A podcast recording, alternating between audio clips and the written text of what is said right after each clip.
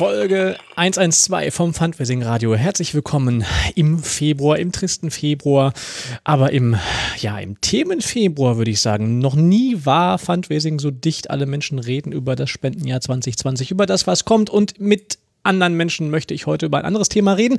Vor mir liegt ein Buch. Es ist ein Buch, da steht drauf Online-Fundraising. Es war eine lange Geburt. Wir haben viel darüber gesprochen und ich freue mich super sehr, mit Jona und mit Jörg darüber zu sprechen. Besonders mit Jörg, weil sein Name da auf diesem Buch steht. Und ja, dazu jetzt schon mal direkt am Anfang herzlichen Glückwunsch und schön, dass ihr da seid.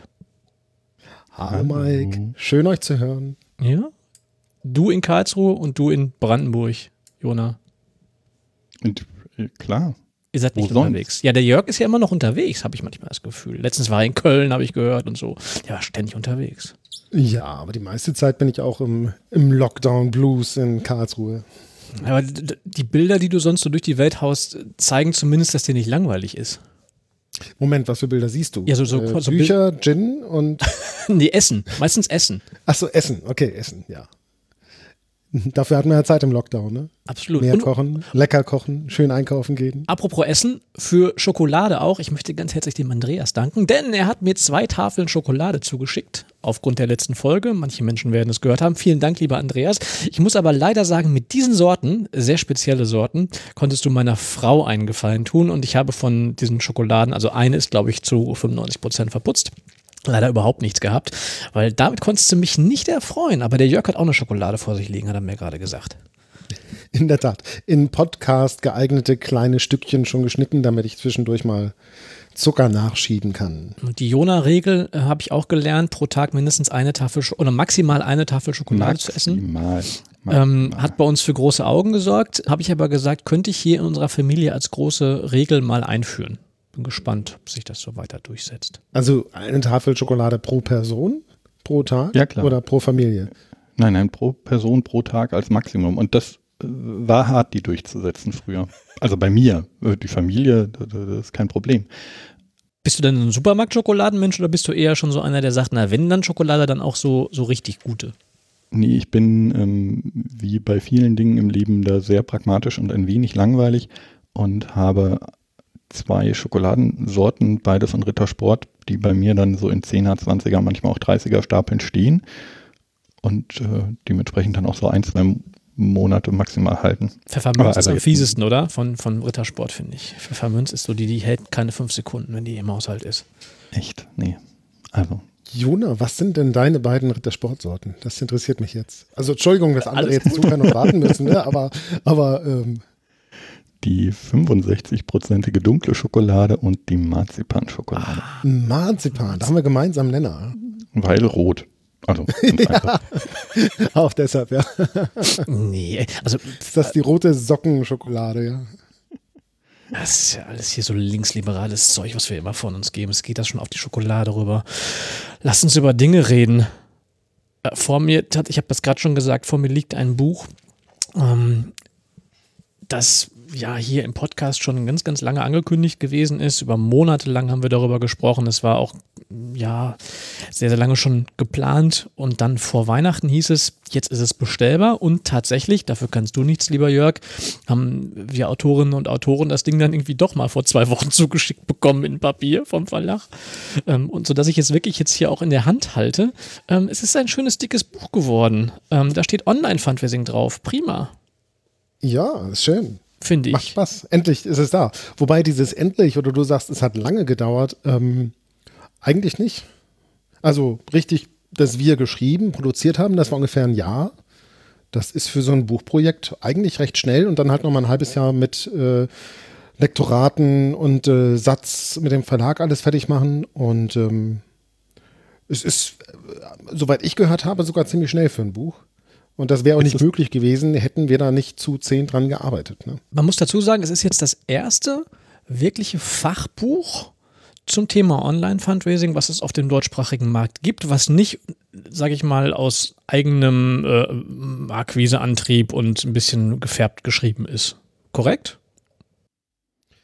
Ähm, ich glaube, ich weiß, welches Buch du meinst, äh, das auch schon Handbuch Online-Fundraising hieß. Ähm, Aber das fand ich jetzt nicht so stark irgendwie äh, akquisemäßig aufgesetzt von Better Place.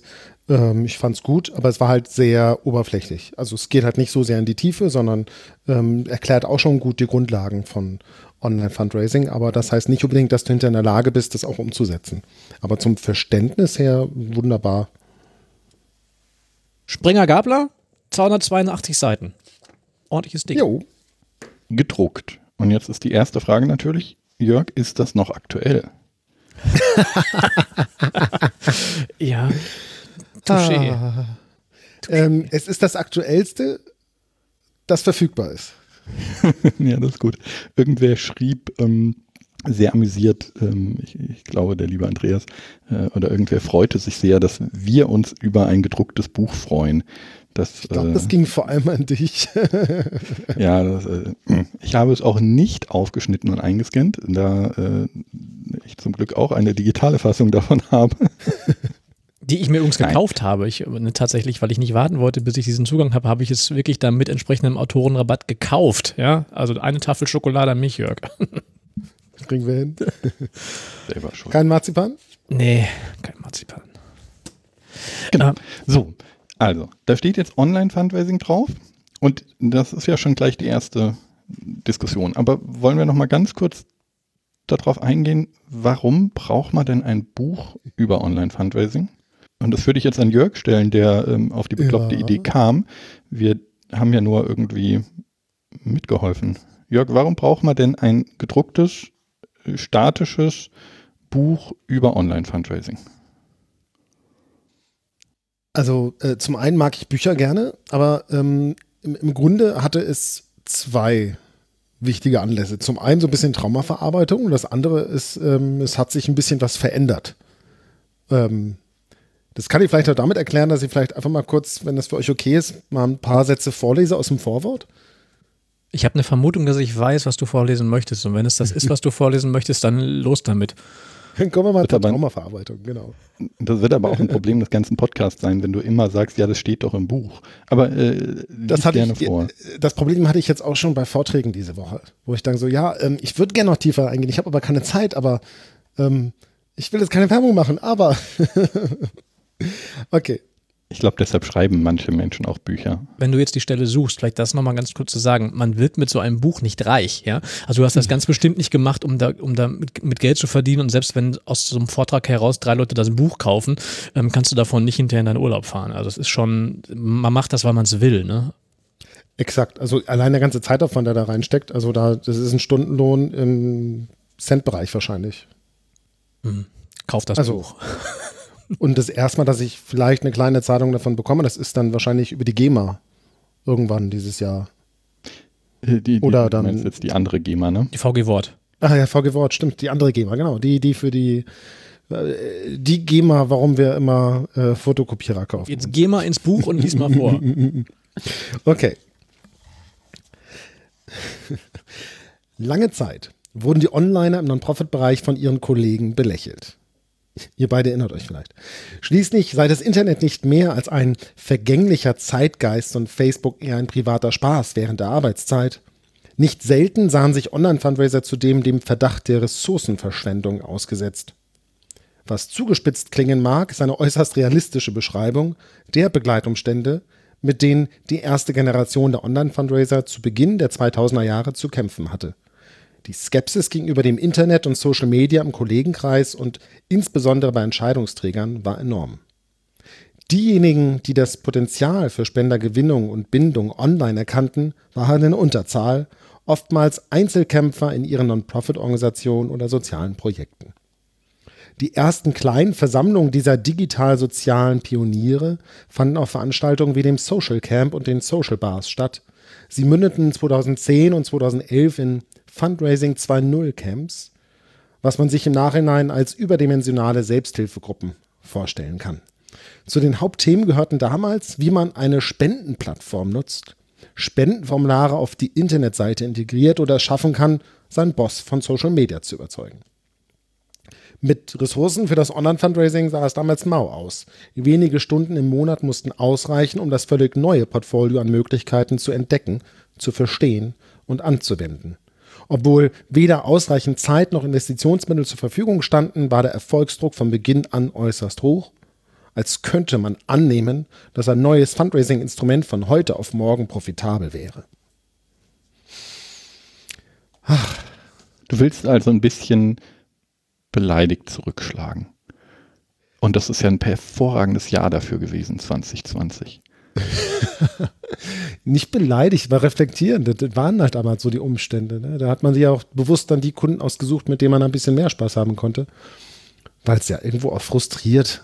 Also, wenn das so lang nicht weitergeht bei einigen Organisationen. Oder wie habt ihr es erlebt? Ihr wart auch damals bei diesen ersten großen Selbsthilfegruppen. Da habe ich mal kennengelernt. Witzigerweise hast du, wir hatten uns ja letztens gesehen, du hast einen Impuls gegeben beim, beim Online-Kurs, beim aktuellen und hast du die Map for Good nochmal erwähnt. Die Map for Good war genau aus diesen, aus diesen ersten Selbsthilfecamps oder ist für dieses Selbsthilfecamp quasi entstanden. Damals ein Überblick über die äh, damals vorhandenen Online-Fundraising-Instrumente und äh, ich habe es übrigens wiedergefunden. Ich habe damals, ich habe vor ein paar Tagen im Kurs gesagt, ich habe es nicht mehr, aber ich habe sie tatsächlich noch digital. Und ähm, das war ja, damit konnte man mit solchen Dingen, mit solchen Auflistungen von Instrumenten wirklich Freude bereiten und wirklich Menschen helfen. Und deswegen, ich glaube, dass das Selbsthilfe ähm, jetzt auch mal mit einem professionellen Blick darauf zu schauen, jetzt gar nicht unbedingt irgendwie komödiantisch abzuwerten. Ich glaube, das war wirklich so. Ne? Also das waren wirklich Austauschformate, um äh, Instrumente sich anzueignen, Instrumente kennenzulernen und das Thema ähm, Readiness und das Thema Implementierung, das spielte dann aus meiner Sicht erst abends beim, beim Bier und beim Wein eine Rolle ähm, und drängte sich dann danach aber ziemlich stark in den Vordergrund. Mhm. Das war auch eine Zeit, wo es alles neu war, ne? wo wir ja noch ganz viel probiert haben und ein bisschen im E-Commerce abgucken konnten, aber es gab noch wenig äh, Best-Practice-Beispiele im deutschsprachigen Raum damals. Und die, die es gemacht haben, die konnte es mal echt an wenigen Händen abzählen, die das wirklich im, im, Schwerpunkt ihrer Tätigkeit gemacht. Und es gibt nur wenige, die es wirklich auch noch überlebt haben. Also ich sag mal, von, auch gerade von den Dienstleistern, ich meine, Vicando hatte jetzt nochmal, hatte nochmal Jubiläum, ja, Altruja ist damals so ungefähr entstanden. Die sind alle noch da, ja, wenn auch teilweise verändert. Und viele sind auf der Strecke geblieben, einfach auch im Laufe der Jahre.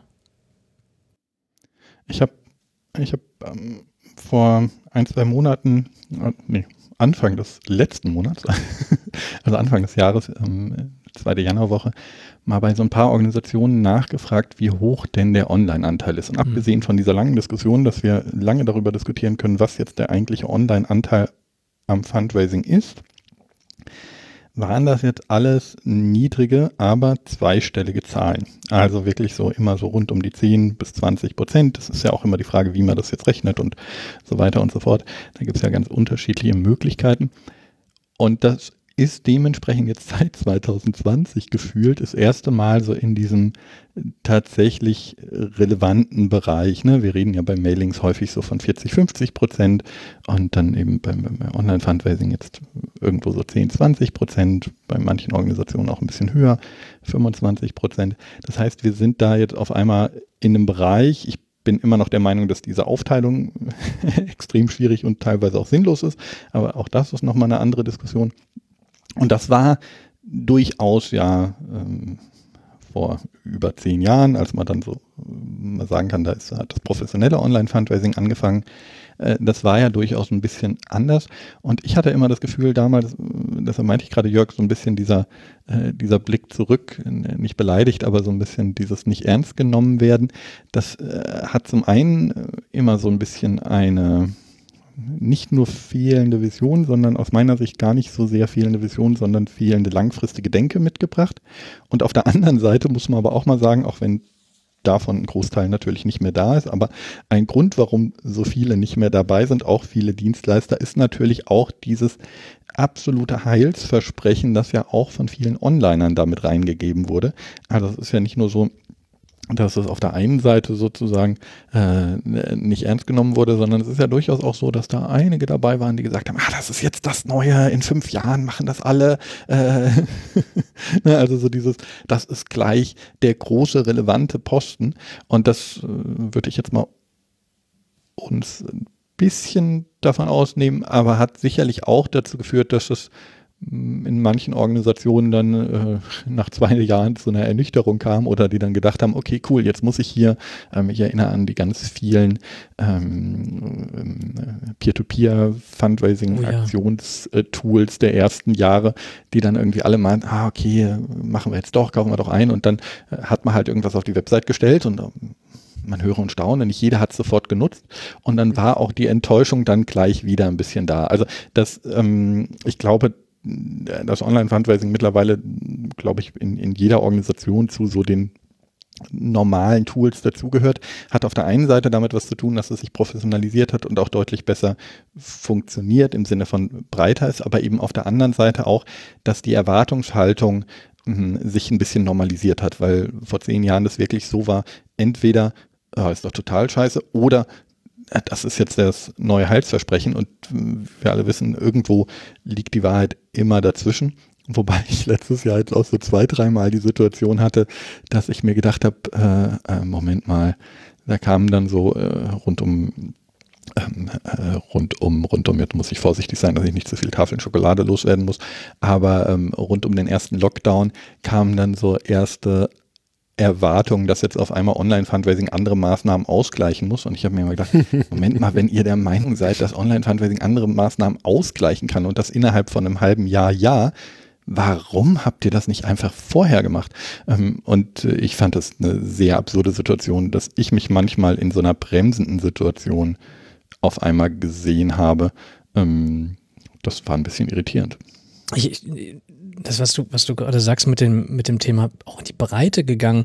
Also ich, ähm, ich erlebe jetzt, dass ich 2010, ich weiß gar nicht, wann war das, dieses erste Camp, ich glaube, das war, 20, was war, glaube ich, genau, muss 2010 gewesen sein, um den Dreh oder dass ich das Gefühl hatte, ich habe noch halbwegs Überblick über das, was passiert. Sowohl was die Tools angeht, als auch so was die Menschen angeht, die agierenden Personen angeht, auch was die Weiterentwicklung dieses Themas angeht, die Bedeutung vielleicht auch im Fundwesen.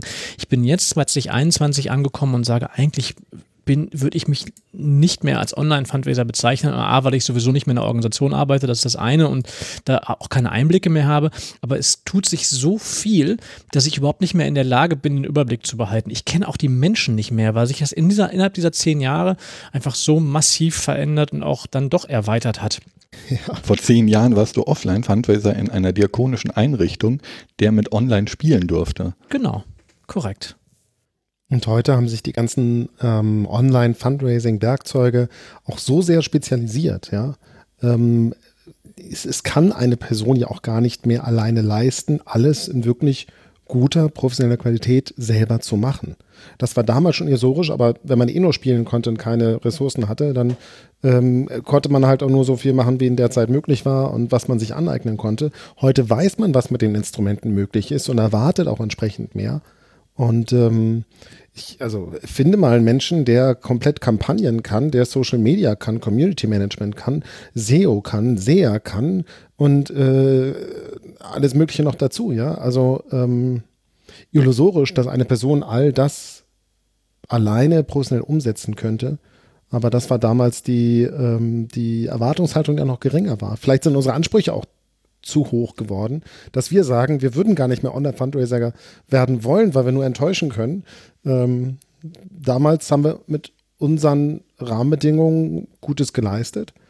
Ähm, wer weiß, ob uns das heute nochmal genauso gelingen würde, wenn wir das mit genau den gleichen wenigen Ressourcen machen müssen. Da ist für mich Jona ein Held, weil Jona immer wieder in den letzten Jahren eine Sache, zumindest bei mir, fixiert und ich glaube auch bei vielen anderen auch, nämlich ich musste ja damals, Jona hat gesagt, ich war Offline-Fundraiser. Das, gespannt. Das, Jona hat gesagt, ich war Offline-Fundraiser, das stimmt. Und ich musste halt regelmäßig auch Quartalsberichte abgeben und so. Dafür musste ich Kennzahlen definieren. Und dafür musste ich natürlich auch diese Kennzahl definieren, wie viel Prozent, sowas, was du gerade auch erzählt hast. Aber allein diese Tatsache, dass man es gar nicht richtig definieren kann, was eigentlich eine Online-Spende ist, unabhängig davon, dass es in den in den Organisationen untereinander auch noch unterschiedliche Begrifflichkeiten da gibt, sodass es auch ein Benchmarking gar nicht möglich ist. Dennoch, ähm, die, diese Frage, hast du mir mal durch ein Schaubild erklärt im Rahmen einer Fortbildung, was ist denn eigentlich eine Online-Spende? Und ähm, also ist es letztendlich, wenn ich fünf Mailings im Jahr kriege oder von mir aus auch zehn, ist mir egal, ich lese die alle wunderbar durch und spende dann über den Spenden-Button einer Website, so. Oder aber ich, ähm, ich krieg alle E-Mail-Newsletter, bin ständig auf Social Media unterwegs, gucke mir die Informationen meiner Organisation an, kriege dann ein Mailing und überweise online. Also oder, oder von mir aus auch mit, mit Überweisungsträger ist mir völlig egal. Ähm, das ist dann keine Online-Spende. Und da hast du so ein schön, hast du so ein schönes Schaubild mal gehabt die unterschiedlichsten Wege zur Online-Spende. Und daraus ist bei mir im Kopf eben auch diese, diese Definition entstanden. Das wäre jetzt auch meine Killerfrage an Jörg. Warum heißt das Ding denn eigentlich Online-Fundraising? Muss das Buch nicht eigentlich digitales Fundraising heißen oder was auch immer? Ist Online-Fundraising nicht schon auch da ein Begriff, den du vielleicht vor zwei Jahren, als du das Buch geplant hast, anders hättest definieren sollen?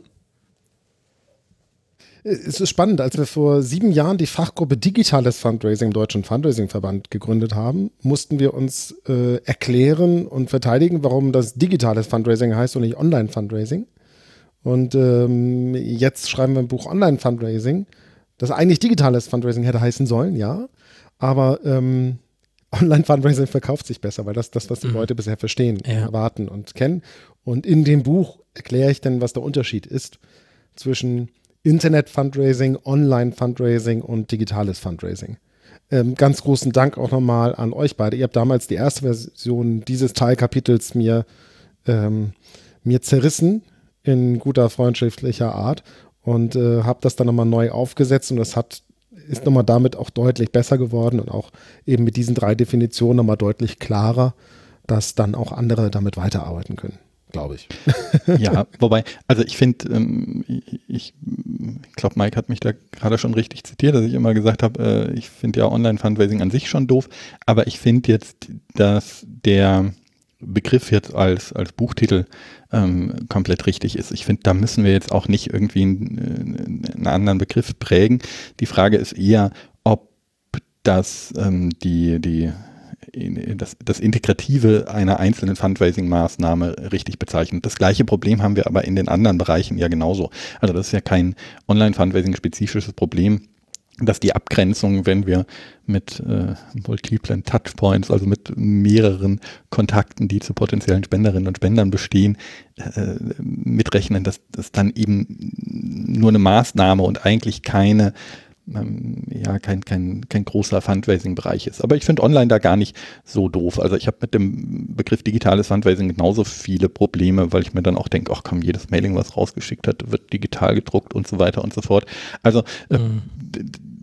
Ich glaube, da müssen wir in dem Sinne dann pragmatisch sein. Wichtig finde ich, und das ähm, steht ja dann auch drin, dass wir uns immer klar machen, ähm, 100% ne, aller Onliner haben ein Offline-Leben. Also dementsprechend gibt es da einfach verschiedene Kontaktpunkte, es gibt verschiedene Möglichkeiten, es gibt Dinge, die funktionieren online gut, es gibt Dinge, die funktionieren online schlecht. Wir sehen nach wie vor, dass richtig große Spenden sehr selten über ein reines Online-Formular ähm, verspendet werden und trotzdem online daran beteiligt ist. Und deshalb ähm, ist das Ganze ja auch kein Aufsatz geworden, sondern ein Buch. Genau, aber das der Punkt. Ich habe das jetzt mal aufgeschlagen. Hier sind zehn Kapitel drin.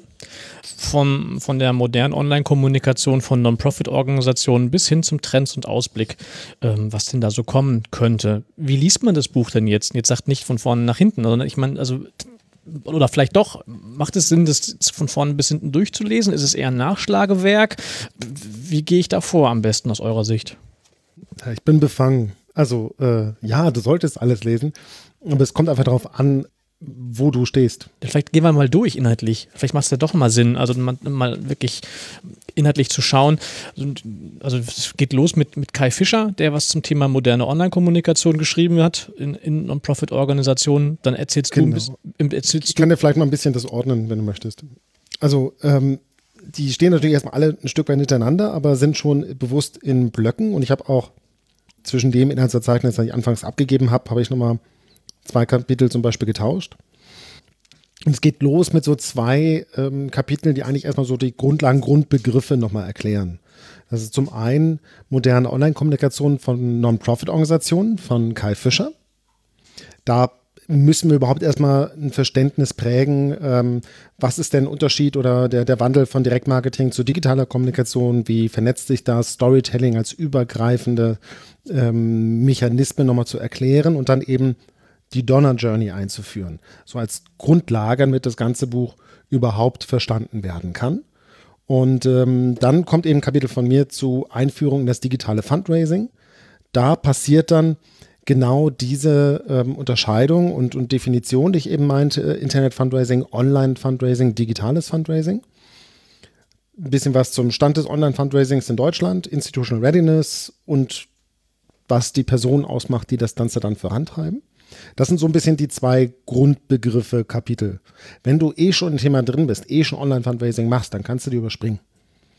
Wenn du dich überhaupt erstmal das Thema annäherst und mit online bisher wenig am Hut hast, dann ist, tut das gut, damit zu beginnen. Und äh, dann kommen drei Kapitel, das ist eher so die Basic-Werkzeuge, würde ich sagen. Das eine nennt sich auch tatsächlich Werkzeuge des Online-Fundraisings. Du hast vorhin die Map for Good genannt. Ne? Also diese erste Kategorisierung, die wir beide damals in dem Plakat gemacht haben, hm, habe ich hier nochmal in einem Kapitel jeweils erläutert. Und äh, ich sag mal, für die, die schon Online-Fundraising grob Verständnis haben und einfach nur schnell nachschlagen wollen, hey, welche Instrumente, welche Plattform dafür, für die ist dann dieses Kapitel der Direkteinstieg und nur mal schnell was nachzugucken und wieder weiterzumachen. Und dann gibt es das Kapitel von uns dreien, Anforderungen an die Internetseite, ne, dass man so ein bisschen versteht, konzeptionelle, inhaltliche und so weiter Anforderungen, Suchmaschinenoptimierung, wie macht man ein Relaunch, was bedeutet Conversion-Optimierung, also damit man überhaupt mit der Internetseite arbeiten kann. Ganz kurze Anmerkung dazu. Es kam eine E-Mail von der geschätzten Kollegin Stefanie Neumann, die sich sehr amüsiert hat über unseren Ausdruck. Äh, man möge doch bitte einen, ähm, einen Relaunch bzw. eine Internetseite nicht demokratisch paritätisch zusammengesetzt durchführen. also diese Arbeitskreisgeschichte. Also es scheint nicht nur dröge zu sein, sondern es scheint auch für Humor gesorgt zu haben, was wir da geschripselt haben. Also. Das muss definitiv um Relaunch handeln. Gruß an Stefanie. Und ähm, genau, dann unter diesen Basic-Werkzeugen nochmal Content-Produktion fürs Web. Also Texten, Fotos und Videos. Das haben eben Mike, du mit, äh, hast es gemeinsam mit dem Tobi gemacht. Also das waren so Grundbegriffe, Basic-Werkzeuge und dann gibt es so aus meiner, meinem Verständnis her, und das, mein Verständnis habe ich jetzt fürs, für die Kapitelstruktur halt zugrunde gelegt, drei verschiedene Dimensionen von Online-Fundraising. Einmal auf der eigenen Webseite, das hat Nora Henrike Jäger geschrieben. Ähm, so mit Spenderinformationen, Spendenformular, Fundraising Landingpages, Spendenshop und derartiges. Ähm, dann gibt es zweite Dimension, Fundraising im Web an externen Touchpoints, also die ich nicht komplett selber kontrollieren kann oder steuern kann, nicht kontrollieren. Also Spendenplattformen, Online-Aktionen und der ganze Bereich im Online-Marketing und E-Mail-Marketing. E-Mail-Marketing ist und Twitter. Und die dritte Dimension, das hast du geschrieben, Jona, ähm, digitales Peer-to-Peer-Fundraising, ähm, wo wir quasi andere dazu befähigen, für uns Fundraising durchzuführen. Und ähm, das so ein bisschen, also kannst du ein bisschen mehr zu sagen, Jona, ne? Also Anlass, Aktionsspenden, Social Media, auch Crowdfunding in dem Kontext nochmal. Also wenn es um Communities geht und um die Befähigung Einzelner, uns zu unterstützen. Ähm, das ist so die dritte Dimension, digitales Peer-to-Peer-Fundraising. Da geht ganz viel. Und dann, also genau, das sind dann so die Bereiche, da würde ich sagen, Leute, die jetzt schon grundsätzlich schon Online-Fundraising machen, die die Grundlagen, die Werkzeuge schon drauf haben, die werden wahrscheinlich in diesen drei Dimensionen oder allein dadurch, dass man diese drei Dimensionen nochmal ähm, aufsplittet und dem eine Orientierung gibt damit, da können die wahrscheinlich einen Mehrwert draus ziehen und sich da dann genau die Bereiche raussuchen, die für ihre Situation gerade passend sind oder überlegen, was sind vielleicht die ein oder zwei Dimensionen, die bei Ihnen in der Organisation bisher noch nicht so gut ausgeprägt sind.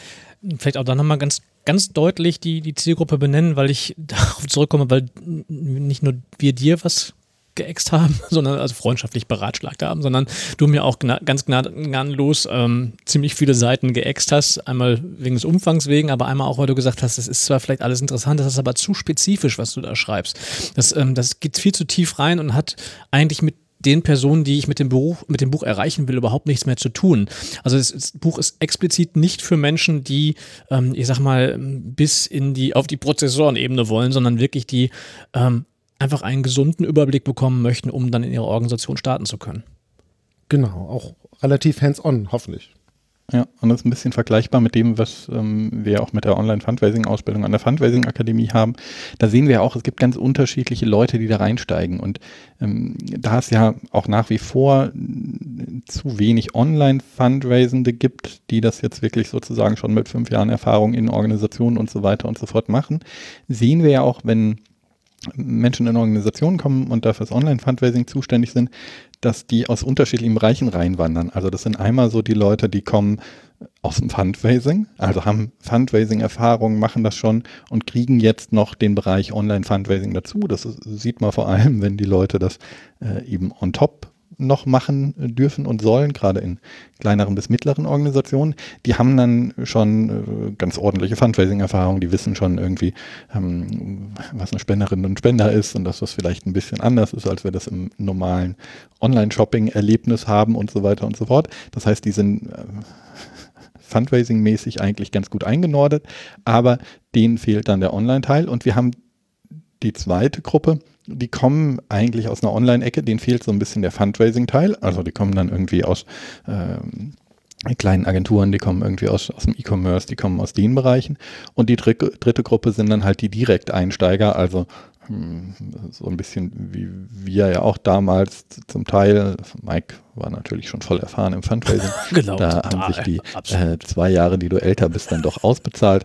Aber ähm, sozusagen direkt aus einem, in Anführungszeichen, sozialwissenschaftlichen Studium oder so. Und jetzt macht man das auf einmal, die also so ähm, ein breites Vorwissen haben, aber von nichts wirklich eine Ahnung, die also von beiden Seiten kommen. Und ich glaube, je nachdem, zu welcher der Gruppen man gehört, liest man so ein Buch dann eben auch anders. Also als ähm, ich habe Sozialwissenschaften studiert und will in den Bereich rein, liest man das Buch auf jeden Fall von vorne nach hinten. Wenn man ähm, vielleicht jetzt äh, schon Fundraising in einer Organisation macht und jetzt äh, gesagt bekommt oder selber will, ich möchte jetzt so ein bisschen in den Bereich E-Mail-Marketing rein, dann geht man halt, äh, liest man hoffentlich vielleicht einmal die Einführung, aber dann geht man eben äh, ins Kapitel E-Mail-Marketing und schaut äh, da, was einen da sowas bringt. Also es ist ja immer eine, eine Frage, woher man hier kommt. Und ähm, klar, wenn, wenn ich jetzt irgendwie E-Mail-Marketing-Profi bin und vielleicht mal ein bisschen wissen will, was machen die Social-Media-Horste äh, und Horstinnen, dann äh, lese ich halt vielleicht nur das Kapitel. Jetzt mal eine Frage. Ähm, die wurde zwar gerade schon gestellt, aber eher so ein bisschen, bisschen lapidar und nebenbei. Ich meine jetzt durchaus mal ernst. Wann gibt es denn eine zweite Auflage? Also, ich meine, also die Frage ist ja wirklich, wir erleben so viele Dinge, die einfach. Hattest du so viel Spaß beim Schreiben? Nee, das ist nochmal ein anderes Thema. Aber ähm, ich mache mal ein Beispiel. Der Elefant im Raum zurzeit ist ähm, im digitalen Bereich unabhängig vom Fundraising ähm, ja zurzeit Clubhouse. So, irgendwie gehabt, gefühlt redet da irgendwie kein, redet da momentan irgendwie jeder drüber. So, und die einzige Organisation, die ich bislang da gesehen habe, ist der WWF. Geschenkt, darüber will ich eigentlich gar nicht reden. Worüber ich reden will. hat auch irgendwas gemacht, habe ich gehört. Okay.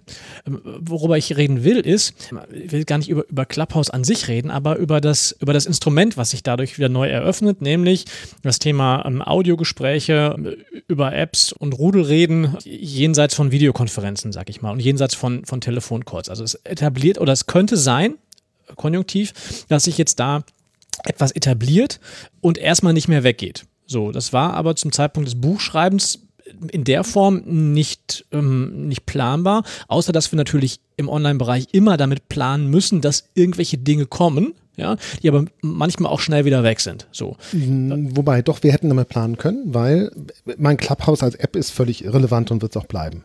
Äh, wenn, dann reden wir über das, das Aufkommen oder noch mehr Steigern von Audioinhalten genau, Konsum. Das meine ich halt. Das ist aber ein Trend, wenn wir ADZF Online-Studie reingucken. Da war schon zwischen 2018 und 2019 deutlicher Anstieg. Ich nehme an, dass durch 2020 das Corona- und Lockdown-Jahr, das auch nochmal weiter nach oben gegangen ist. Und dann können wir generell darüber reden, dass Audioinhalte zukünftig mehr Relevanz haben, aber zum Beispiel Blogs von Non-Profits heute fast gar keinen mehr. Ne, also das, äh, das, das hätten wir schon sehen können, haben das aber nicht so intensiv behandelt, wenn überhaupt. Ich überlege gerade, da müssen wir selber in das Kapitel springen. Also zwei Kapitel sind da ja noch drin. Da haben wir eines Anwendung von digitalen Fundraising-Technologien. Da geht es aber nicht auf die, auf die Medien, sondern wenn, dann hätte das ja bei dir stattfinden hm, müssen. Denke ich auch. Also wenn dann im Content-Bereich. Texten, Fotos, Video, aber da gibt es keine Audioproduktion für Online-Kanäle. Siehst du? Siehst Korrekt. Du? kannst ja schon mal anfangen. Ich habe ja auch von Audio keine Ahnung. Das ist immer so, mit Audio habe ich überhaupt gar nichts zu tun. Das ist ich würde jetzt sagen, das hätte bei Jörg Trends und Ausblicke sein müssen. Nee, da ging es ja vor allem um die, um die Technologien, ähm, worauf ich hinaus Ah, will, ja, worauf ja. ich hinaus will, ist tatsächlich nochmal diese ketzerische Frage stellen, ist ein Buch für den Online-Bereich tatsächlich das Sinnvolle? Also, wenn wir, ehrlich sind, müssten wir im Grunde genommen da jedes Jahr einmal draufschauen und gucken, ähm, gibt es eine nächste Auflage? Es ist ja utopisch, das ist ja, funktioniert ja nicht. So. Das heißt, eigentlich ist dieses Buch ja wirklich eine, zeitlos sicherlich auch nicht, aber zumindest eine Zeit, über eine gewisse Zeit gültige Grundlektüre, die es auch ermöglicht, dass sich an den Rändern ein bisschen was trendig tut. Also als das Buch, als ich im Dezember die, das erste Buch in der Hand hatte, habe ich eines markiert mit, mit habe ich Aufkleber drauf gemacht, dass es das ist, wo ich quasi, wo ich reinkritzeln kann, wo ich mir von Anfang an schon Notizen gemacht habe, äh, was noch fehlt oder Mhm. also was man noch schreiben könnte, noch ergänzen könnte. Doch, ich werde jährlich auf das Buch gucken und schauen, was kann man, was, was, was, wie viel müsste eigentlich aktualisiert, wenn man es neu machen würde und wie viel wäre davon auch noch in einem halben Jahr, dreiviertel Jahr aktuell, weil das dauert ja auch von den Prozessen. Und wenn irgendwann eine Prozentzahl ist, wo so, ja, so und so viel Inhalte, jetzt sind wir irgendwie bei 20 Prozent, 25 Prozent, jetzt müsste man mal, dann spreche ich mit dem Verlag und dann klären wir das mit einer nächsten Auflage. Aber da muss man ja zwei andere Sachen zu sagen. Ich bin ja bekannt dafür, nicht der größte Fan von ähm, analogen Fachbüchern zu sein. Aber es hat natürlich zwei Vorteile. Ich habe alleine diese Woche zwei Anfragen zu Masterarbeiten Ja. bekommen, die irgendwas zu irgendwas machen wollten. Und was für ein Traum ist das, hier mal irgendwas zu sagen, ach, hier kannst du da und da zitieren, ähm, weil man zum Beispiel in diesem Bereich, im, im Bereich Wissenschaftlichkeit, immer große Probleme hat, wenn es da nicht irgendwie mal Basisquellen gibt. Das zweite ist, dass ähm, so ein Buch halt einfach mal einem eine schöne Möglichkeit gibt, ein bisschen äh, Geld drauf zu schmeißen oder es aus der Bibliothek zu holen und das eben mal so ein bisschen am Stück zu lesen. Natürlich haben wir viel aktuellere, teilweise auch vielleicht sogar spezifischere und damit äh, an der einen oder anderen Stelle bessere Texte oder konkrete Anleitungen. Ähm, die muss man aber erstmal finden. Und um die zu finden, braucht man eine gewisse Grundtiefe, um in einem Bereich überhaupt drin zu sein. Das heißt, da muss man schon mal äh, quasi im Beruf sein. Und natürlich wird jetzt, ich würde mal sagen, für die Online-Fundraisenden, also die, die innerhalb einer Organisation sind und irgendwie Online-Fundraising mit ihrem, ihrem Titel haben, die freuen sich vielleicht auch über das Buch, aber das ist jetzt nicht die allergrößte und allerwichtigste Zielgruppe, weil die sich untereinander vernetzen können, die wissen, wo sie was machen, die ähm, beschäftigen sich dann vielleicht jetzt mit irgendwie einer Einzelmaßnahme, einer einzelnen Plattform und irgendwas.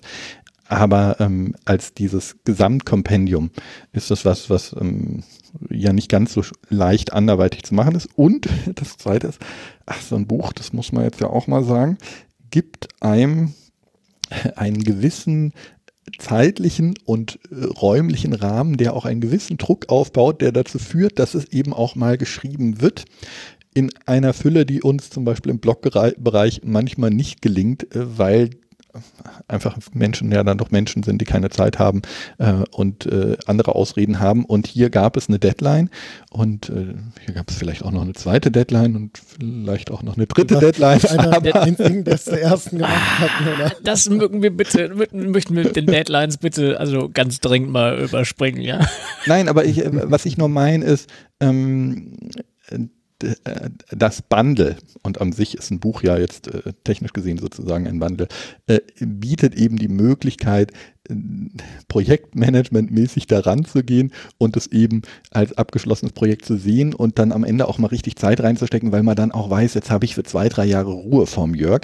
Und äh, dann wird der Jörg irgendwann in zwei Jahren wieder zu uns kommen und dann werden wir es ein Jahr lang irgendwie ignorieren und dann wird man irgendwann äh, halt mal wieder irgendwie was machen. Ich weiß ja nicht, was der äh, Jörg noch im, noch im Petto hat, womit welchem Buch Genau, das wäre nämlich jetzt Also, meine nächste Sache. Ich würde natürlich eigentlich sagen, das Buch macht schmerzlich bewusst, dass das größere Buch, nämlich Online-Marketing für Non-Profit-Organisationen, äh, nach wie vor fehlt. Aber das hat auf der anderen Seite eben auch wieder äh, einen Marketingvorteil, so wie Jörg gerade meinte, Online-Fundraising verkauft sich besser als ähm, digitales Fundraising. Online-Fundraising äh, mag ich aus einem anderen Grund noch so gerne und das ist der Grund, warum ich Fundraising so gerne als Begriff mag. Fundraising ist weitgehend auf den Non-Profit-Sektor beschränkt. Jetzt wissen wir alle, dass irgendwie die Startup-Welt auch gerade irgendwie Fundraising als Begriff nutzt. Aber trotzdem wissen wir dann, okay, das geht um Spenden und Spenden weitgehend NGOs und so weiter und so fort.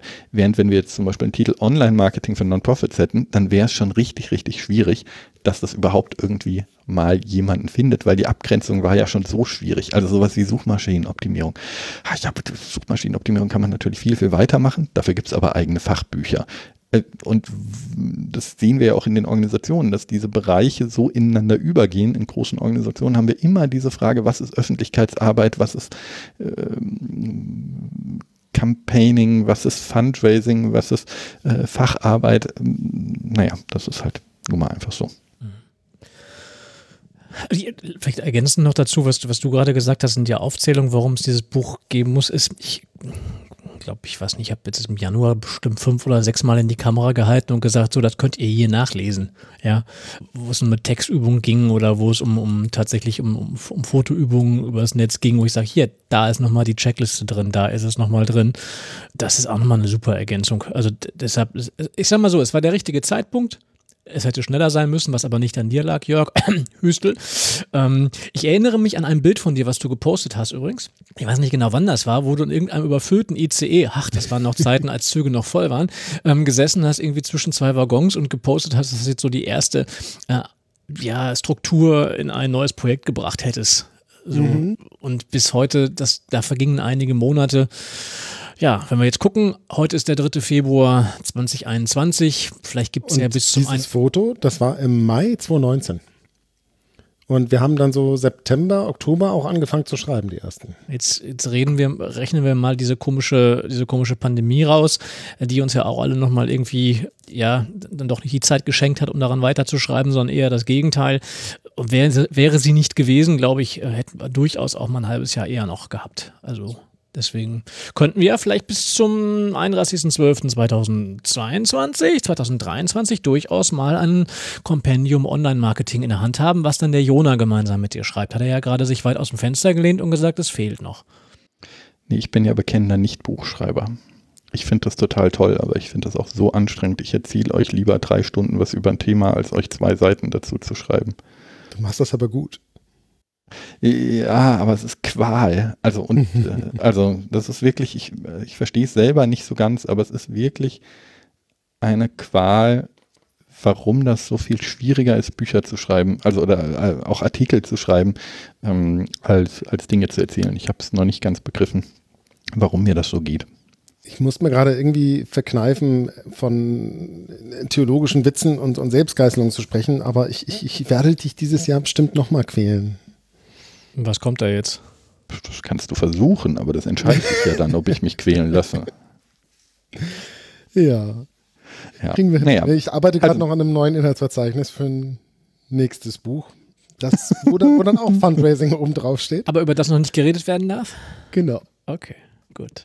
Aber wir reden dann auch drüber. Aber apropos, ähm, Bücher, wo Fundraising draufsteht. Das Buch war ja, mehr, war ja mehrfach angekündigt. Mich würde interessieren, als du es dann rausgehauen hast über die diversen Kanäle in diesem, in diesem Internet. Be bevor du jetzt auf Reaktion kommst, darf ich noch mal ganz kurz zurückspringen, weil ich würde gerne noch zwei Kapitel erwähnen und Autoren, die mitgeschrieben haben, die wir vorhin übersprungen haben. Wir sind meine drei Dimensionen nämlich abgebogen. Ich würde noch ganz kurz erwähnen, zwei Kapitel sind noch drin, die äh, nach diesen drei Dimensionen eigene Internetseite, externe Touchpoints, Touchpoints und Peer-to-Peer -Peer ansetzen das geht dann eher so im Bereich Next Steps. Ähm, das ist einmal Donor Relation Management, also tatsächlich in Richtung Automatisierung, Individualisierung, ähm, aber auch ähm, Zahlungswege, also Tracking und also, also ein bisschen irgendwie ein bisschen technischer, ein bisschen fortgeschrittener, sage ich mal. Und äh, dann eben das letzte Kapitel Trends und Ausblick. Was sind denn so die technologischen, die soziokulturellen Trends, die absehbar sind? Und äh, eine Auswirkung auf das Fundraising haben. Und ähm, eben das erste Kapitel Donor Relation Management, das haben ähm, Eva Hieniger und äh, der Gregor Nizon gemeinsam geschrieben. Und Trends und Ausblick habe ich gemeinsam mit Claudia Winkler ähm, geschrieben äh, von Good Mobile, genau. Nur, ne, die haben nämlich alle mitgeschrieben und alle super Kapitel und ähm, die möchte ich nicht unerwähnt lassen, weil das sind vielleicht nicht die Kapitel, mit denen man einsteigt. Ähm, und das sind auch nicht die Kapitel, die jetzt ein Anfänger irgendwie äh, und alles komplett einordnet. Da muss er schon noch ein paar mehr Kapitel dazu lesen. Aber das sind, glaube ich, die jetzt für uns, die eh schon Online-Fundraising machen und ein paar Erfahrungen drin haben, glaube ich, mit die zwei spannendsten Kapitel, weil das eher so die, okay, jetzt noch zwei, drei Schritte weiterdenken Kapitel und anregen, inspirieren soll. Das ist die Hürde, die, die genommen werden muss, um aus dem Spendensammeln per Webformular ins Online-Fundraising zu kommen. Also das sind wirklich die entscheidenden Barrieren, die dann eingeführt werden müssen. Deswegen ist dieses Kapitel ganz bestimmt nichts für Einsteiger, aber genau für die, die jetzt schon lange Jahre dabei sind und eben, um eben weiterkommen wollen. Da, da, dafür ist es wichtig. Absolut. Ich steige total gern mit einem Kapitel, das Trends und Ausblick heißt, ein. Du bist auch erst der Fazitleser, ne? Bei Arbeiten und so. Ja, klar. Wenn, wenn das Mist ist, braucht man den Rest nicht zu lesen. So ein Epilog haben wir gar nicht, ne? Nee. Nee, Epilog, ein Epilog machen ja, wir ja gar nicht. Deine Einleitung ist ja quasi, also ne, nicht das erste Kapitel, sondern dein, dein Vorwort. Ist ja Nimmt das quasi schon so raus, ja. ja. So, dann, ja. Mike wollte eigentlich irgendwas sagen. Na, ich wollte was sagen. Ist doch, äh, ich wollte, wollte sagen, dass es mir in dem Fall mal extrem aufgefallen ist. Ich meine, wir kriegen ja alle immer Informationen, was sich hier so in diesem Fundraising tut. Und dann gibt es mal hier eine Pressemitteilung und dann gibt es mal da einen Post auf eine Veranstaltung oder auf irgendein White Paper. Aber als Jörg das rausgehauen hat, dass dieses Buch jetzt da ist, plinkte mein Link in LinkedIn, ich glaube, bestimmt noch drei Wochen danach äh, immer wieder auf, dass irgendjemand einen Kommentar zu diesem Post geschubst hat. Und ich weiß nicht, wie viele hunderte von Impressions, vermutlich schon tausende von Impressions, aber hunderte von Kommentaren dann wirklich zusammen dieser, dieser Post ausgelöst haben, bis hin dazu, dass Jörg sogar mal gesagt hat, irgendwie, er sei mit äh, Amazon Fachbuchgeschichten zumindest mal erwähnt worden, ja. Also vielleicht doch reich und sexy, also sexy und reich. Aber ähm, Fakt ist, dass ich hab das Gefühl hatte, dass das mal wieder eine Reaktion in unserer Fachwelt war, die, mit der ich so nicht gerechnet hätte? Oder äh, ist das so, dass ich jetzt in dieser Filterblase drin bin und es deshalb so euphorisch sehe? Vielleicht war es das gar nicht. Wie hast du es denn erlebt? Ja, das mit LinkedIn, das war wirklich intensiv. Also das war auch die Plattform, wo am meisten passiert ist. Äh, haben wir verschiedene Beiträge da gepostet. Ähm, wie gesagt, viele Kommentare da verteilt. Ähm, es waren in der ersten Woche irgendwie 12.000 Impressions Boah. in den verschiedenen ja, Posts. Also da sagte auch die Cheflektorin von Springer Gabler, äh, die ja auch in ein, zwei davon ähm, markiert war, dass sie auch überrascht war und dass das äh, überdurchschnittlich sei. Ist ein Online-Thema, ne? Darfst du nicht vergessen. Fand ich schön. Ja, es ist natürlich, wenn, wenn nicht, wenn nicht dieses Thema, welches dann? Also ging ja um digital. Ja, und ähm, genau, äh, wir waren mal bei Amazon in den Top 100 in der ersten Woche. Ähm, ich äh, muss mal schnell äh, suchen, in welchen Kategorien. Das war, also es gibt ja nicht die Kategorie Fundraising bei Amazon meines Wissens. Also zumindest waren wir da nicht in den Top 10. Aber, äh, wo habe ich das? Ich finde es gleich. Ja, das war Rang 384.714 in Büchern. Ja, da gab es eine bessere Grafik. Er hatte eine, schöne, ja. er eine schönere rausgesucht. Wir waren mal Top 40 in der Kategorie genau. Online-Marketing, Top 23 in Marketing allgemein. Das meinte ich. Und Top 9 in Marktforschung, wobei ich Marktforschung am wenigsten verstehe. da haben wir jetzt auch, habe ich auch keinen direkten Einfluss, äh, in welchen Kategorien das bei Amazon irgendwie eingeordnet wird. Ich weiß nicht, ob Verlag das macht oder ob Amazon sich da irgendwas Zusammenstück werkelt. Aber ähm, das war irgendwie so in der ersten Woche nach Erscheinen. Ich habe gleich einen Screenshot gemacht, weil ich glaube, so hoch kommen wir nie wieder. Ähm, aber das Ding ist ja, das war zu dem Zeitpunkt, wo es ja bisher nur die digitale Version gab. Die Printbücher sind da noch gar nicht mit reingeflossen. Hast du mittlerweile einen Überblick, wie das so für sich aufteilt? Von der, also ich habe ja auch mal ein Buch geschrieben, da kriege ich dann irgendwie einmal im Jahr irgendwie meine 13,50 Euro irgendwie bezahlt und dann steht dann irgendwie ähm, eine Anzahl an, an, an Büchern, die sie verkauft haben und dann wirklich ein einstelliger Prozentbereich digital. Ich selber lese ja gar keine Bücher mehr im Papier, schon seit vielen Jahren. Ich bin grundsätzlich immer der EPUB oder PDF-Nutzer, aber das ist sicherlich nicht repräsentativ. Hast du da Zahlen? Weißt du von der Verteilung her, wie, wie das aussieht? Nee, da habe ich keine, keine Details. Ähm, ich kann mal schnell bei, also bei Amazon sehe ich ja tatsächlich ein paar Details. Äh, was da hier historischen Verkaufsrang. Kann ich aber nicht nach Kategorien reingehen, nee. Und da sehe ich auch keine Unterteilung. Da sehe ich keine Unterteilung zwischen digital und äh, nicht digital. Und das, das würde mich wirklich einfach mal inhaltlich interessieren bei so einem digitalen Thema wie Online-Fundraising. Ähm, holen sich die Menschen das in Totholz oder lesen sie es einfach auch digital? Weil äh, ne, das ist, legt ja irgendwie nahe oder wäre eine Vermutung, dass das dann auch eher digital äh, geladen wird, aber vielleicht vertue ich mich da auch. Also ich, Amazon sagt auf jeden Fall, dass in den letzten fünf Tagen irgendwie äh, bisher am wenigsten verkauft worden im Vergleich zu den letzten Wochen seit Erscheinen. also viel im Dezember und viel Anfang Januar. Und jetzt gerade die Februartage scheinen da noch nicht so anzulaufen. Aber jetzt nochmal auf die Reaktion zurück. Ähm, so Anfragen auf, auf ähm, ich sag mal, Rezensionsexemplare, gab es sowas auch schon oder? Ja, ja, ja, klar. Also ich weiß von mindestens äh, fünf, sechs äh, Re Rezensionen, die irgendwie in Arbeit sein müssten, meines Wissens, ähm, wo Leute was, wo ich zumindest weiß, dass ich deren Kontaktdaten weitergegeben habe an den Verlag, damit die ein Rezensionsexemplar bekommen. Äh, Im nächsten Fundraiser-Magazin ist es drin, in den Newslettern der Verbände Zumindest von Schweiz und von Deutschland äh, müsste es drin sein.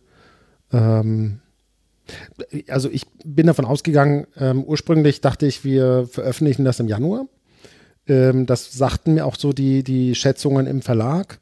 Und dann war es plötzlich Mitte Dezember und ich habe eine E-Mail bekommen, dein Buch ist jetzt veröffentlicht. So, äh, was? Oh, okay. Ähm, das war an einem Freitag und am Montag haben wir dann die Kommunikation dazu begonnen. Mhm ich habe damit gerechnet, dass also die frühesten Rezensionen und so weiter werden ja jetzt im Februar, März kommen.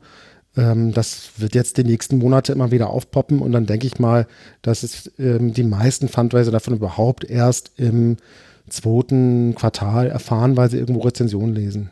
Jetzt machen wir einmal die Schleife, wirklich die, die ganz klassische Marketing-Schleife. www.digitalesfundraising.de. Ähm, da gibt es die Links zum Kaufen. Digitales-fundraising.de, genau, genau. Kostet? Ähm, 50, glaube ich. Ich weiß, ehrlich gesagt weiß ich es gar nicht, weil ich hatte ja den Guck, Service, dass ich es bekommen habe. Nach. Aber das müssten 49,99 Euro sein. Und 40 Euro fürs E-Book. Kleine Anekdote, während ich hier so durchblätter, ist in einem von, von, von meinem Kapiteln ist unter anderem ein Foto von meiner Tochter drin, äh, wie sie so ein Osterei hält. Ja, das ist mein, meine Lieblingsbildunterschrift. Was steht da? Ein Kind hält ein Ei in die Kamera. Quelle Mike Might. genau. Ähm, und ähm, das Buch kam, also erst kam das PDF. Und dann habe ich, ich sage, hey, komm mal hier, guck mal, da bist du, ist ein Buch drin. Das war für sie eher so, ja gut, sieht halt auch regelmäßig Fotos von, von sich auf dem Bildschirm. Das war jetzt irgendwie nichts Besonderes. Dann kam das Ding in Papier und daraufhin machte ich das auf und zeigte es ihr. Und das war dann doch schon eher aufregend. Und was ich besonders schön finde, ist ein paar Seiten weiter, ist eine sehr alte Frau zu sehen. Da geht es um, um das Thema Porträt mit angewandter Drittelregel. Drittelregel. Genau. Das ist meine verstorbene Oma, die jetzt übrigens am, genau, in nächster Woche wäre sie 100, 108, glaube ich, geworden. Ähm, wir haben sie an ihrem 104. Geburtstag beerdigt vor vier Jahren. Das hat so ein bisschen was davon, so äh, von, von Unsterblichkeit, so familiäre Unsterblichkeit, so ein bisschen da, reinzugucken und zu sagen, guck mal, ähm, hier, Oma, hast es sogar in die digitale Welt geschafft irgendwie. So, so, so ich glaube, dass in diesem Buch viele kleine Geschichten auch noch so drin stecken, über die man auch nochmal eine Folge machen könnte, was aber, glaube ich, niemand interessiert. Ähm, dann frage ich aber, welcher Bahnhof ist das eigentlich da drauf? Äh, das ist Frankfurt. Hm. Das habe ich auch immer irgendwann mal gemacht, das Foto, genau. Da hast aber keine große emotionale Geschichte. Nee, da habe ich keine emotionale Geschichte zu. Aber ich weiß, was, welches Foto da noch entstanden ist aus dieser Reihe. Und das ist ganz schön geworden. Das ist so eine Langzeitaufnahme von so einem ICE. Aber das ähm, gehört jetzt da überhaupt nicht rein. Genau. Hoch, wie sind wir jetzt da abgebogen? Ah, passt doch, das Buch hat in dem ICE begonnen und äh, du endest mit deiner Story dort. Das passt doch. Ja. Nee, aber ansonsten, die Reaktionen bisher sind äh, positiv, was ich bisher höre. Ähm, viele, die sich beschwert haben, oh, da hab irgendwie so lange nicht lieferbar gewesen, die tatsächlich auch auf das Print-Exemplar gewartet haben, die im Dezember schon bestellt haben oder vorbestellt haben und jetzt erst im Januar es bekommen haben. Ähm, dann meistens geschrieben, ha cool, jetzt ist nicht da, jetzt kann ich anfangen. Und ähm, ja, die werden sicherlich noch ein paar Wochen brauchen, alles durchzulesen.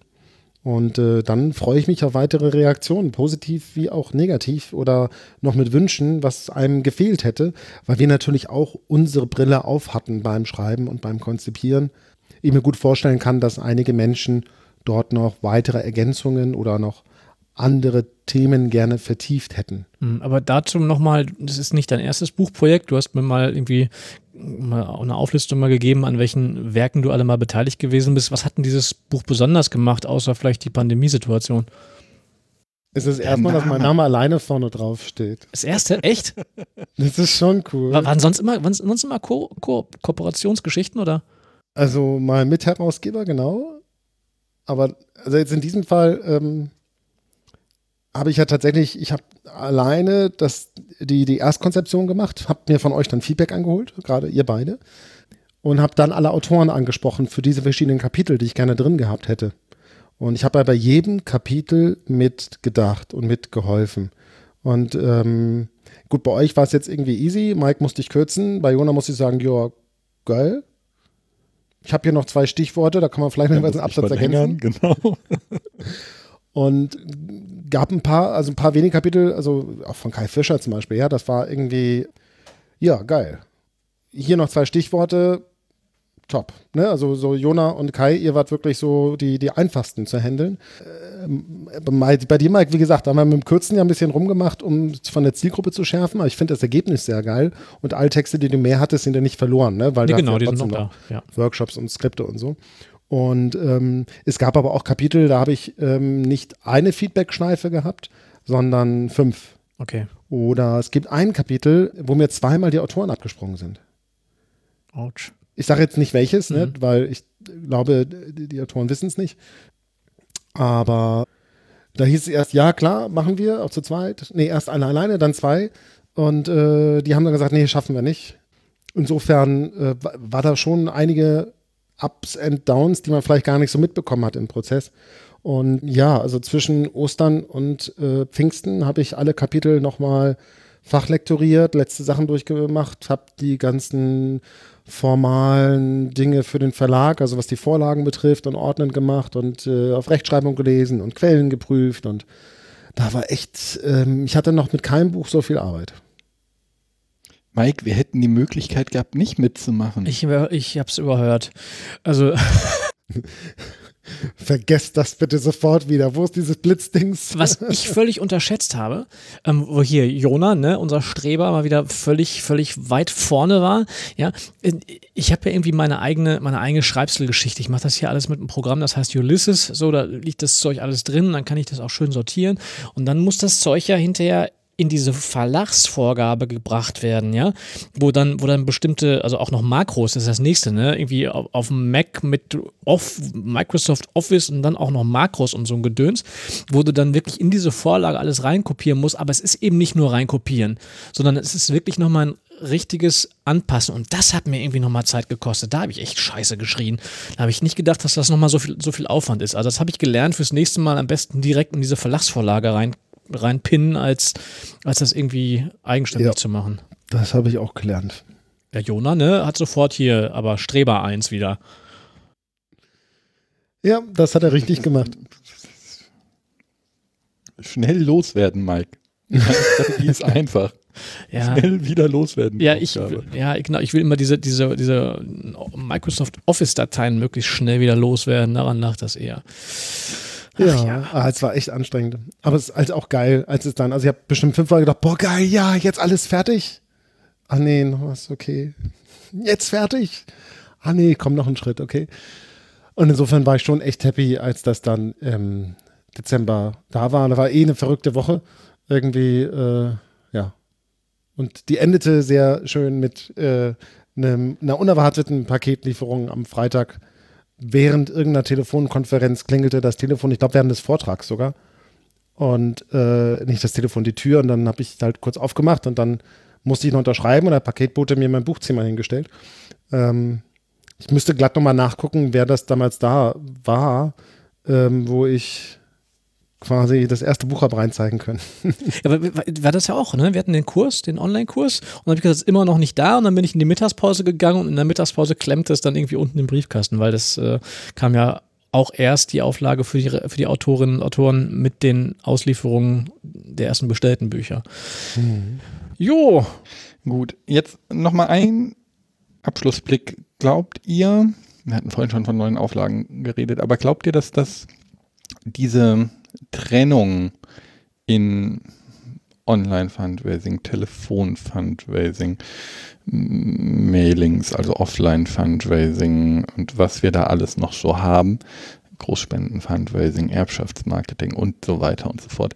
Glaubt ihr, dass online da langfristig ein eigener Bereich sein wird und bleiben wird?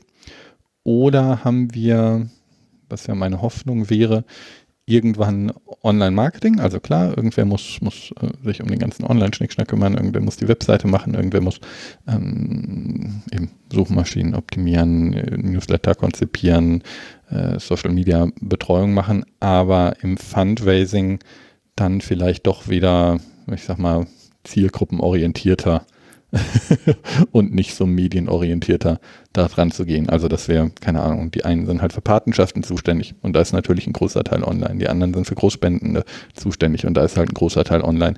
Die anderen sind für Einzelspenderinnen und Spender oder Neuspendenakquise zuständig und da ist halt ein großer Teil online. Also dass wir vielleicht diesen Begriff oder diesen Bereich irgendwann mal wieder loswerden? Ich glaube das nicht. Und ich glaube auch, dass das keinen Sinn macht. Ähm, also ich versuche jetzt mal eine parallele Disziplin dazu aufzumachen. Das ist zum Beispiel das Thema Database, wo Andreas ja auch für steht. Ich glaube, dass, das an, dass es immer Anwendungen und Bereiche gibt innerhalb des Denkens im Fundraising, die eine gewisse Tiefe bedürfen, die einfach auch ein Spezialwissen beinhalten. Und dieses Spezialwissen aus meiner Sicht auch nur in einer speziellen Spezialkenntnisblase dargestellt werden muss. Deswegen glaube ich, dass es diese Trennung zumindest in der Darstellung in Büchern und in Abhandlungen immer weiter geben wird, was ich auch nicht schlecht finde. Ich glaube, in der Organisationsentwicklung und in dem, wie wir Strukturen aufbauen müssen, da glaube ich, wäre es gut, wenn sich das nicht mehr trennt. Also das haben wir hier mehrfach auch im Podcast ja gehabt, ähm, das Zusammenführen innerhalb der Abteilung, also nicht mehr in Online- und Offline-Fundraising-Strukturen zu denken, das zusammenzuführen, ja, aber das Fachwissen aus meiner Sicht wird sehr, sehr stark ähm, sich auch weiter differenzieren. Ja, aber dann will ich genau dahin, wo die Database-Kolleginnen und Kollegen sind, weil ähm, es sagt ja niemand, äh, du machst Database-Fundraising. Also klar, es gibt die Position, manchmal, Database Fundraiserin oder Database Fundraiser. Aber trotzdem ist bei der Datenbank ganz klar, das ist eine äh, Querschnittsfunktion, eine, eine Supportfunktion ähm, und jeder andere Fundraising-Bereich, jedem anderen Fundraising-Bereich ist ganz klar, sie hängen an einer gewissen Stelle an der Datenbank. Und aus meiner Sicht ist das mit dem, also ist in den meisten Organisationen Online-Fundraising noch nicht in Anführungszeichen an dieser Stelle, sondern da gibt es eben noch Online-Fundraiser, die Online-Fundraising machen und die Erwartungshaltung in der Organisation auch noch manchmal so ist, es gibt halt Online-Spendende und es gibt Offline-Spendende.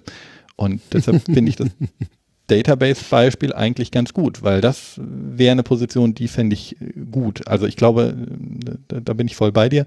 Es braucht dieses Spezialwissen, es braucht vor allem die Schnittstelle zu den ganzen Marketingdisziplinen, aber ähm, trotzdem muss online äh, gemainstreamt werden in alle anderen Fundraising-Bereiche. Also ähm, das fand ich jetzt zum Beispiel letztes Jahr ganz schön im Bereich Großspenden und Erbschaftsmarketing, dass äh, gefühlt die Bereiche zum Beispiel ein bisschen aufgewacht sind und gemerkt haben, oh Moment mal, wir können ja auch ganz viel online machen, warum auch nicht, ne?